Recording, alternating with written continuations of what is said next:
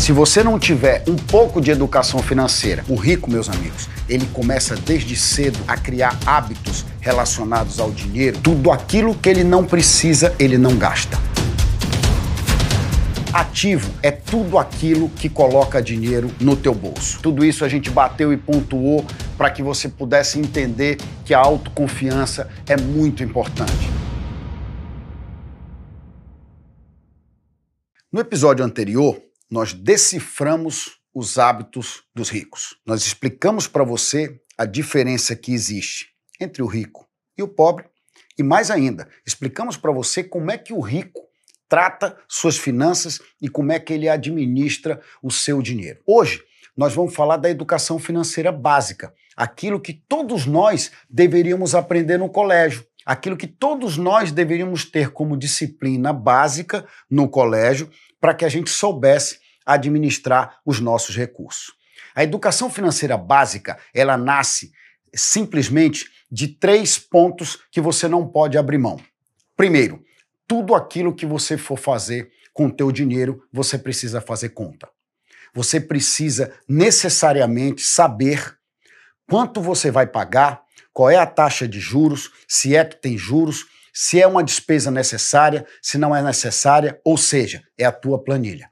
É você colocar na tua planilha tudo aquilo que você precisa para viver, mais aquilo que você recebe, fazer a conta e no final saber se tu tem sobra ou se tem falta.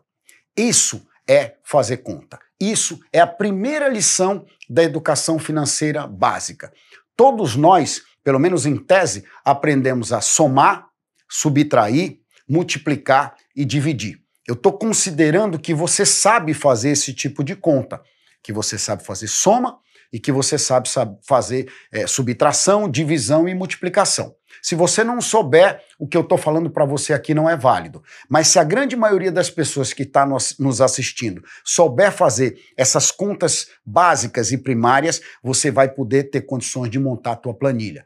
Você vai ter condições de anotar e calcular os valores. Você vai ter a possibilidade de saber quanto é que realmente vai te sobrar ou vai te faltar no final do mês. O segundo ponto importante, que é um pouco mais complicado, mas não é tão difícil, é você aprender a calcular os juros. Hoje na internet, inclusive no Banco Central, existe uma coisa chamada calculadora do cidadão. Ela te ajuda a calcular uma operação financeira para você saber os juros que você está pagando por ela ou para você saber se vale mais a pena pagar os juros ou pagar à vista. Na grande maioria das vezes, sempre vai ser mais vantajoso para você pagar à vista. Você vai poder pleitear um desconto, você vai ter força para poder fazer aquela aquisição, porque você está com o dinheiro todo para adquirir, para comprar. A grande maioria das pessoas compra em 10, 12 sem juros, sem juros, que a gente sabe que não é verdade, porque os juros estão embutidos e acabam gerando uma dívida ruim acabam trazendo para dentro do fluxo de caixa uma dívida que não é positiva. É muito melhor você economizar é, durante alguns meses o que você precisa para adquirir um produto, um eletrodoméstico ou aquilo que você queira comprar, do que você comprar isso parcelado com taxa de juros. E o terceiro ponto fundamental e mais importante de tudo isso para a educação financeira básica é você aprender a diferença entre valor e preço. Tem coisas que têm valor e que têm um preço elevado durante algum momento e depois ele tem um preço mais baixo. Exemplo, um imóvel. Quando você está numa crise imobiliária, um imóvel, por mais que ele tenha valor, muitas vezes o preço dele diminui. Em alguns momentos, o imóvel tem valor e o preço dele aumenta. Por quê? Por causa do mercado. Anderson, o que, que você está querendo falar com isso? Eu estou querendo explicar para você a economia de mercado, a oferta e a procura.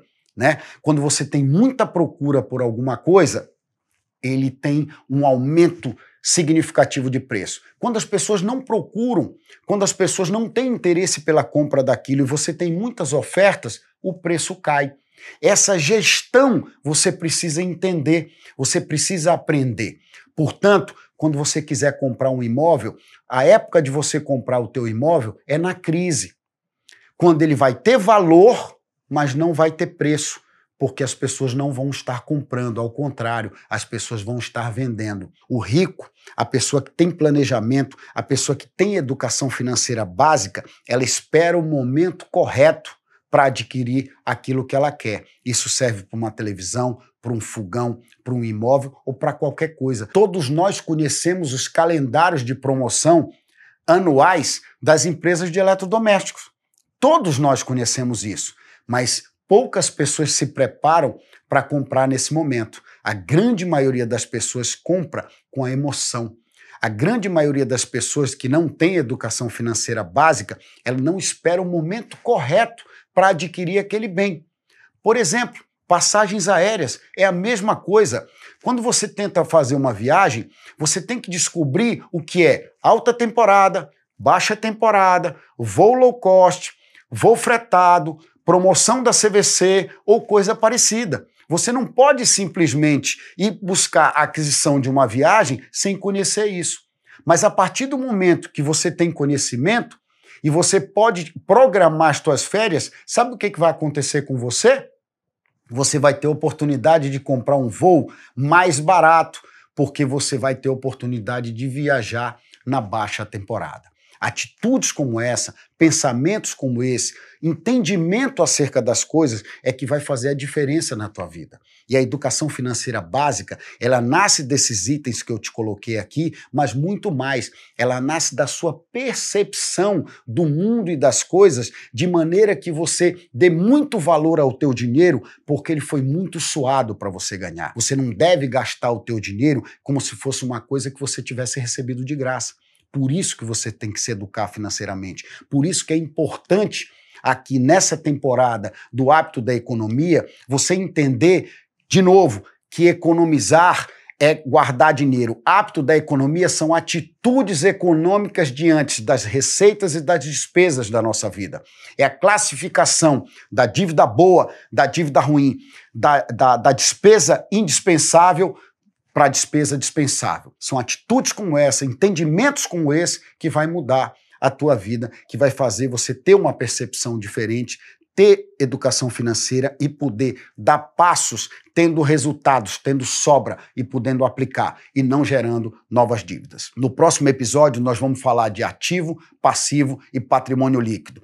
Nós vamos sintetizar para você de uma forma mais simples, mais coloquial, mais objetiva e mais direta para você entender o que é isso. E para você, quando for adquirir um ativo, não é, adquirir gato por lebre tem muita gente que diz por aí que casa e carro são ativos. Toma cuidado. No próximo episódio eu vou te explicar tudo sobre isso e vou desvendar esse segredo de ativo, passivo e patrimônio líquido. Eu te aguardo no próximo episódio.